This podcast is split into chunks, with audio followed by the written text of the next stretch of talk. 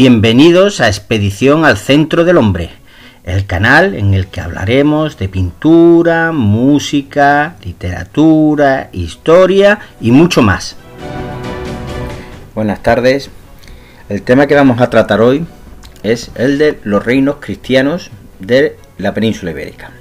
Comenzamos pues con un primer apartado que hace referencia a los reinos cristianos hasta el siglo XIII, reconquista y repoblación. Durante los primeros siete siglos van a convivir en la península ibérica cristianos y musulmanes, pero sin darse una fusión entre estos grupos, igual que había ocurrido anteriormente entre los visigodos y la sociedad hispano-romana.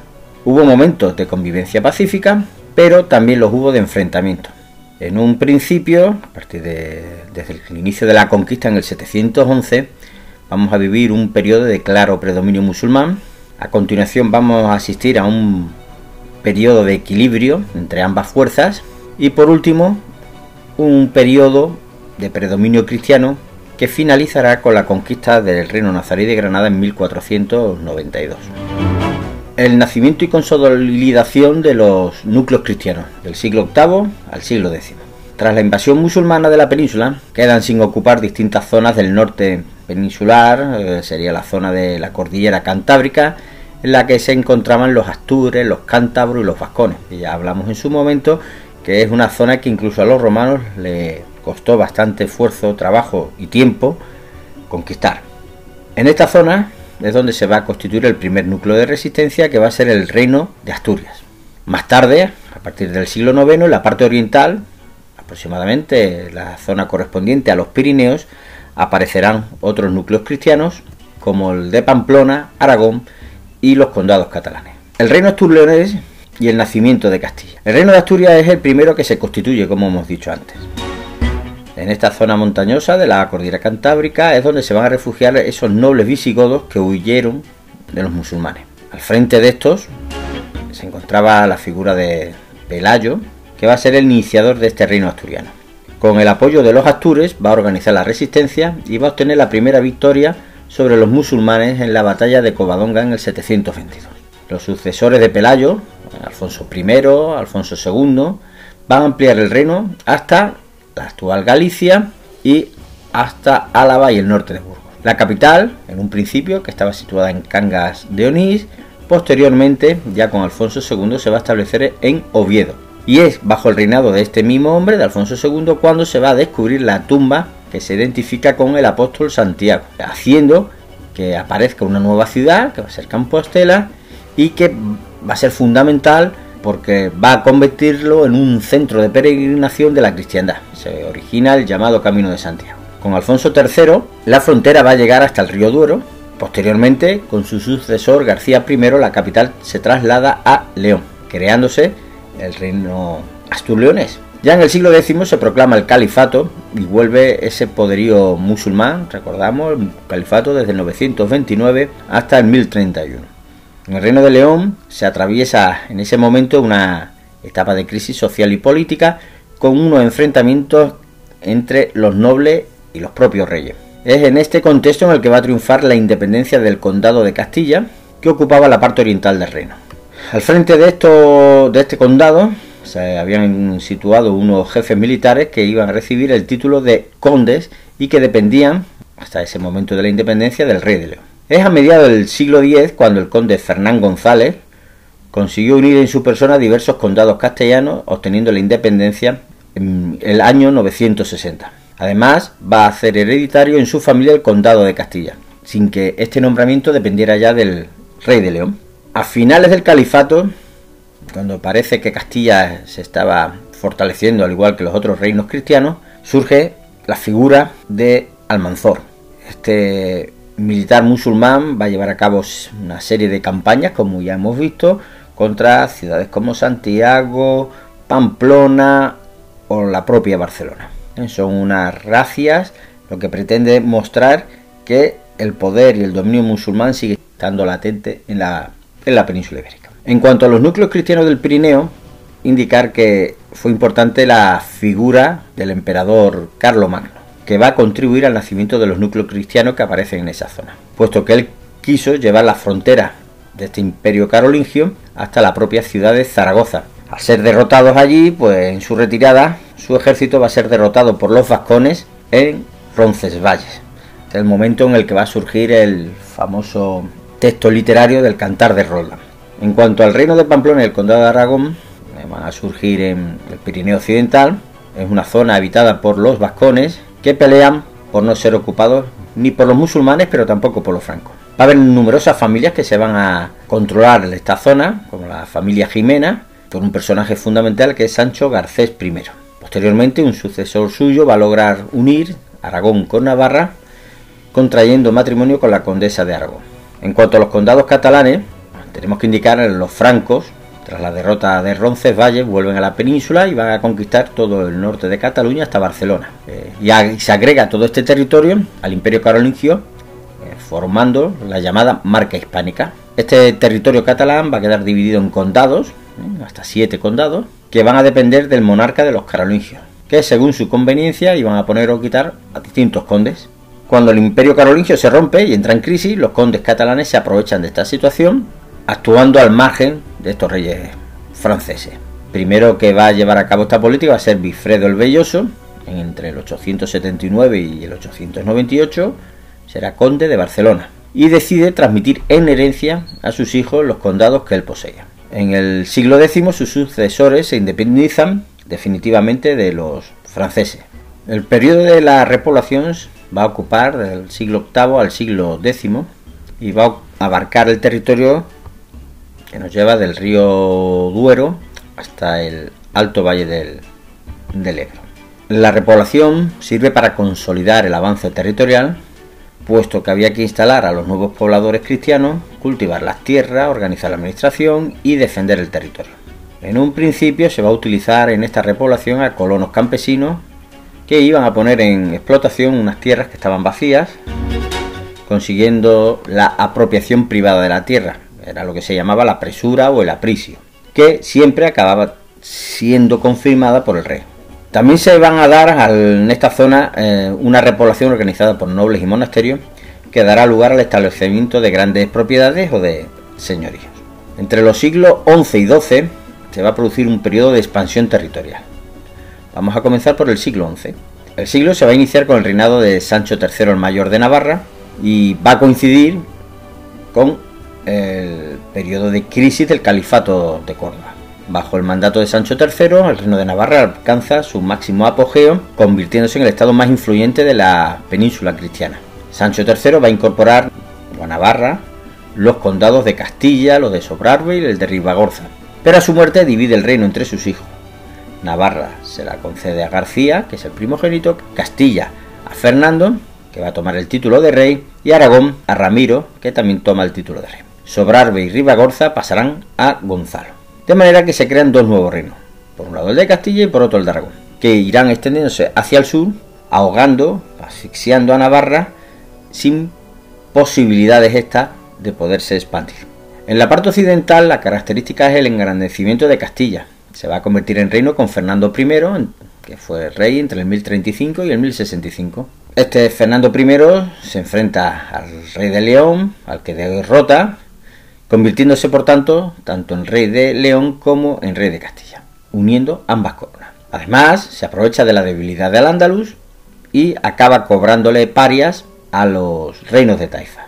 Su hijo, Alfonso VI, va a dar un gran salto apoderándose de Toledo en el año 1085. Antes que nada, también habría que recordar que este Fernando I cuando muere va a dejar en el testamento una división de ese reino de Castilla y León a uno de sus hijos le concede Galicia, a otro el reino de Castilla y a otro el de León. Finalmente, tras varias vicisitudes en las que no vamos a entrar, Alfonso VI, como os decía, eh, se apodera, se apodera de Toledo. Los reinos de Taifa, alarmados, pues van a acabar solicitando la ayuda de un pueblo potente que estaba en ese momento en el norte de África, que eran los almorávides.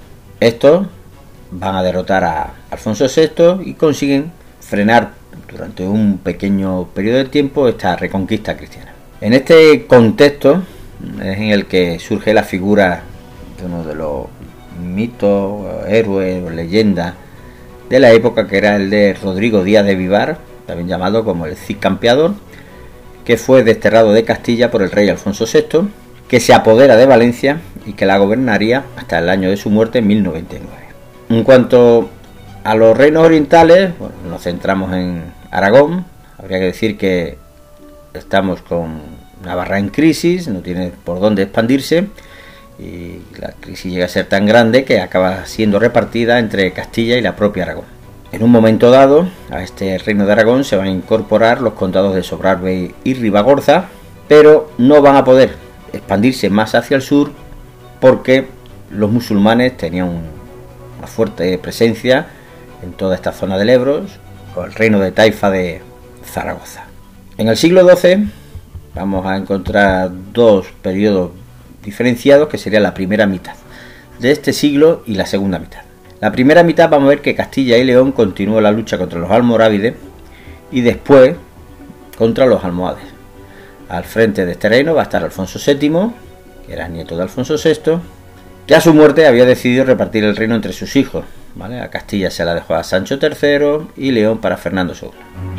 En la parte oriental de la península, lo más importante es el papel que juega Aragón, con Alfonso I el Batallador, que conquistó Zaragoza en 1118 y que al morir, al no tener descendencia, va a provocar una fuerte crisis sucesoria que será aprovechada por la nobleza navarra para convertir a este territorio de nuevo en un reino independiente de Aragón.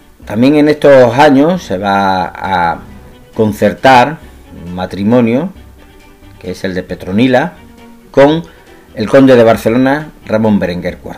De esta manera va a surgir una nueva entidad política que será la Corona de Aragón, que realmente lo que nos muestra es una unión dinástica entre Aragón y Cataluña. En la segunda mitad del siglo XII vamos a asistir a la presencia en Al-Ándalus de los almohades que vinieron para frenar la ofensiva cristiana. En la zona peninsular van a aparecer las primeras órdenes militares, por ejemplo la de Calatrava aquí en la actual Castilla-La Mancha. Entre los estados cristianos van a seguir destacando Castilla y la corona de Aragón. En el reino de Castilla, la muerte de Sancho III deja como heredero a un niño, será el futuro Alfonso VIII, quien seguirá en toda la lucha contra los almohades. Será quien conquiste Cuenca. En el año 1195 se produce una gran batalla, aquí cerca, en la, la llamada Batalla del Arcos, en la que los almohades acaban derrotando a las tropas cristianas. Esta derrota va a contribuir a que se organice una cruzada contra los almohades, predicada por el Papa Inocencio III, que estará bajo la dirección de Alfonso VIII, con el apoyo de Pedro II de Aragón y Sancho VII de Navarra, a los que se van a unir caballeros franceses y alemanes. El resultado de esta cruzada eh, será la batalla de las Navas de Tolosa de 1212, donde los almohades son destrozados, acaban disgregándose. En lo que es la corona de Aragón, Alfonso II Va a ser el primer monarca de la corona de Aragón, el quien conquista Teruel en el año 1171, con lo que queda totalmente abierta la posible conquista del territorio valenciano. En los siglos XI y XII, incluso principios del siglo XIII, vamos a asistir a una repoblación concejil en que se va a desarrollar entre la zona que está comprendida entre los ríos Duero y Tajo y también el valle del río Ebro se van a establecer unos núcleos de población a los que se llaman concejos, formados por una villa o ciudad amurallada con su término municipal o alfoz. Estos debían defenderse de los ataques musulmanes y para atraer pobladores los reyes le otorgaban fueros muy ventajosos para sus pobladores. Por ejemplo, pagaban menos impuestos tenían leyes más favorables, menores penas por los delitos. En el Valle del Ebro era muy poblado por musulmanes y judíos tenemos que en Zaragoza y su entorno gran parte de la población musulmana, que estaba acomodada económicamente, emigra. El resto abandona el recinto urbano para instalarse en los extramuros. En el campo va a permanecer una población musulmana a las que se le va a denominar mudéjares. Por último, sería importante indicar que la monarquía va a pagar la colaboración de la nobleza en esta conquista, repartiendo con ellas las aldeas, las villas y las explotaciones rurales. Cuanto a la repoblación de las órdenes militares, indicar que tiene lugar en las zonas comprendidas entre el Tajo y Sierra Morena, en lo que sería hoy en día Extremadura y La Mancha, y en los altos valles de los ríos Turia y Júcar. Son zonas fronterizas peligrosas y poco pobladas, por lo que los reyes van a encomendar la repoblación a unas órdenes militares que van a recibir grandes señoríos encargándose de defender las tierras y fomentar su poblamiento. En cuanto a las grandes conquistas cristianas del siglo XIII, Vamos a empezar hablando de la reunificación definitiva de Castilla y León y los grandes avances del siglo XIII. Bueno, pues como consecuencia de la batalla de las Navas de Tolosa, definitivamente ya se desnivela la balanza a favor de los cristianos. Ya los portugueses habían alcanzado la costa meridional de la península, ocupando el Algarve en 1249.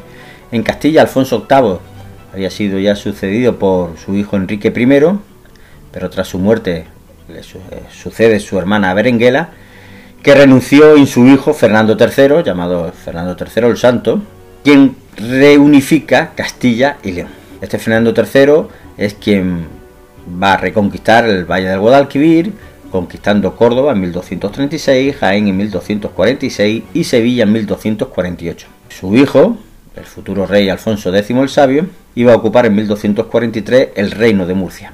Eh, la conquista de la Baja Andalucía también la va a llevar a cabo ya Alfonso X, con la ocupación de Cádiz y de Niebla en 1262.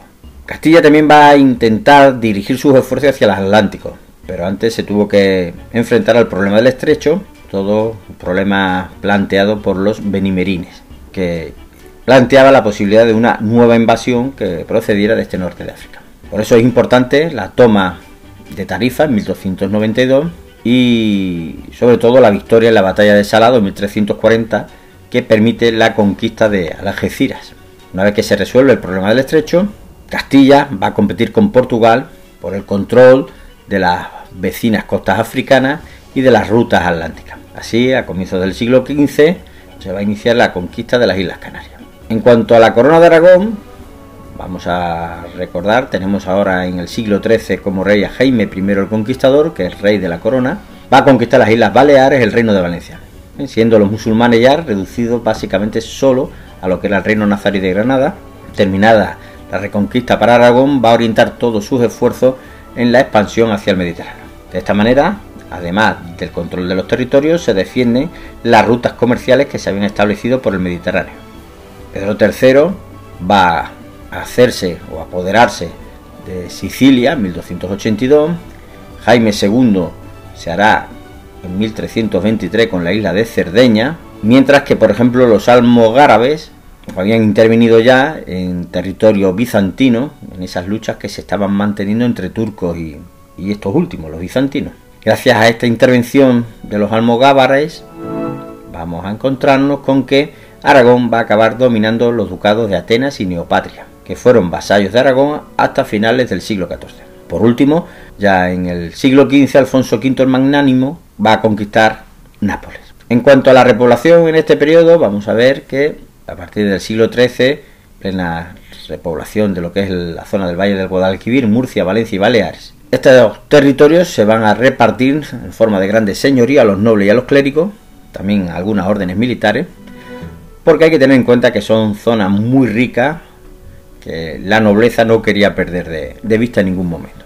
La población musulmana va a permanecer tras la conquista, hasta que finalmente en 1264 hay una sublevación de la población mudéjara en Andalucía y Murcia que les va a obligar a emigrar a Granada primero y posteriormente al norte de África. En las Islas Baleares los repobladores iban a ser básicamente catalanes, mientras que en Valencia esta repoblación va a ser llevada a cabo por aragoneses. En cuanto a las instituciones, hay que indicar que en Castilla el monarca va a gozar de amplios poderes, mientras que en la corona de Aragón hay una asociación de varios reinos o territorios, como Aragón, Cataluña, Valencia, donde cada uno va a contar con sus propias leyes e instituciones de gobierno. De manera, el poder del monarca va a tener un carácter pactista, es decir, debe tener en cuenta a los gobernados antes de tomar una decisión. Los reyes, para ejercer su poder, van a apoyarse en las cortes, a la que asisten los tres estamentos, los nobles, el clero y los representantes de las ciudades. Las primeras cortes se van a celebrar en León en el año 1188, cuando los monarcas convocan cortes, básicamente lo hacen para obtener unos impuestos para financiar su política. Es en este momento cuando las Cortes aprovechan para solicitar a cambio algunas peticiones, como contrapartida a la demanda del rey. Entramos en lo que sería la Baja Edad Media, siglo XIV y XV. Siglo XIV es un siglo de crisis económica y social. Vamos a tener numerosas epidemias, como la epidemia de peste de 1348 que llega desde Asia, posteriormente a, llega a Constantinopla, desde allí los propios mercaderes italianos van a traer esa epidemia de peste a, Europa y por supuesto pues va a llegar tanto a Castilla como a Aragón. No solo vamos a tener esa epidemia de peste, sino vamos a tener malas cosechas que provocan un aumento de los precios de los productos agrícolas y además vamos a ver continuas hambrunas. A todo esto habrá que unirle que se va a producir la llamada guerra de los 100 años que enfrentó a Francia e Inglaterra, pero también a distintos territorios europeos como Castilla, que va a apoyar en esa guerra a Francia, y Aragón, que va a apoyar en esta guerra a Inglaterra. Por lo que la guerra de los 100 años también va a tener sus consecuencias en el entorno peninsular. Al descender la población, pues lógicamente muchos campos van a quedar sin cultivar por falta de campesinos, que va a afectar lógicamente esto a los señores, puesto que no querían ver bajar su renta y por lo tanto lo que van a hacer es aumentar la presión fiscal sobre el pueblo. Los campesinos, lógicamente, no están de acuerdo con estas políticas y esto va a provocar unas revueltas como por ejemplo la de los remensas en Cataluña o la de los irmandiños en Galicia. Otra de las grandes características que tiene esta crisis del siglo XIV es que se rompe la convivencia, puesto que a partir de estos momentos se le culpa de todos estos males a la comunidad judía, se inician los llamados pogroms, en el que se persigue, asesina a centenares y miles de judíos a los que se declara culpable de esta situación económica. Buena parte de estos judíos, con tal de no ser perseguidos en estos pogroms, deciden convertirse al cristianismo, pasan a llamarse cristianos nuevos, pero eso no les va a eximir de persecuciones porque a partir de ese momento quien va a entrar en liza va a ser la institución de la Inquisición, que va a perseguir a todos aquellos cristianos que se hayan convertido de manera falsa. Les va a culpar de judaizar.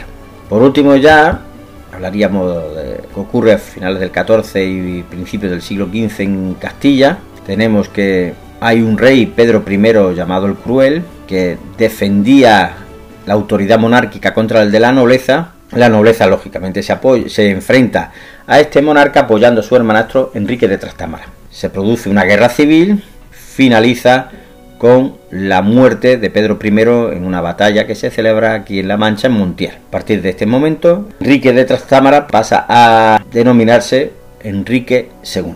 A este Enrique II se le va a llamar el de las Mercedes por la cantidad de privilegios y riquezas que otorgaría la nobleza que le había ayudado en el enfrentamiento. Ya en el siglo XV en Castilla se da un una gran recuperación tanto económica como demográfica y vamos a llegar a Juan II y sobre todo al monarca Enrique IV, ¿eh? que van a ser monarcas bastante débiles, no tienen carácter, son fáciles de dominar por parte de la nobleza.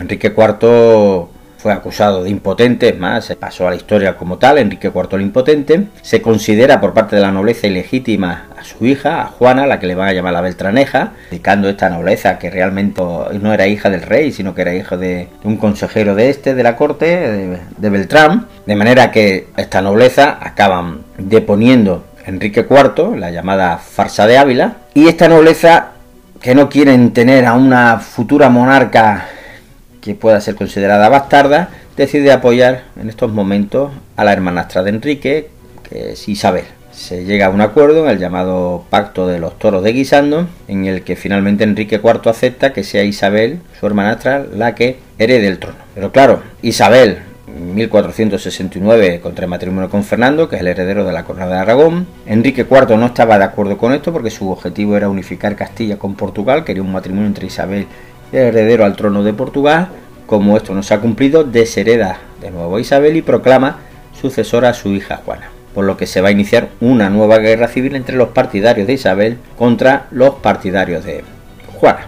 Por último, en la corona de Aragón, en 1410, el rey Martín I el Humano va a morir sin descendencia. Se va a reunir la alta nobleza aragonesa para decidir quién será el nuevo rey y en el compromiso de Caspe en 1412 se decide que el nuevo rey de Aragón será un castellano, Fernando de Antequera. A este Fernando I le va a suceder su hijo Alfonso V el Magnánimo, que es quien conquista Nápoles, y posteriormente Juan II. Esto va a tener que hacer frente a una guerra civil en Cataluña, donde se vivió una crisis importante a nivel social, económico e institucional, puesto que los campesinos, por ejemplo, pues los payeses, iban a sublevar contra los señores En Barcelona, por otro lado, también había una fuerte tensión dentro del gobierno municipal. Los artesanos y los pequeños mercaderes que estaban arruinados se agrupan en un partido llamado La Busca, que se van a enfrentar a la alta burguesía, que van a formar otro partido que es el de la Viga, que eran los que hasta ese momento estaban ocupando los altos cargos del municipio. Va a estar una guerra civil y finalmente es el rey el que tiene que acabar imponiendo su autoridad. Quien realmente acaba con todos esos problemas va a ser no Juan II, sino su hijo Fernando. Con la llegada al trono en Castilla de Isabel y de Fernando en Aragón, se pone fin a la Edad Media en estos territorios, iniciándose un nuevo periodo en la historia de España. Esto es todo. En el próximo episodio trataremos el tema de los reyes católicos.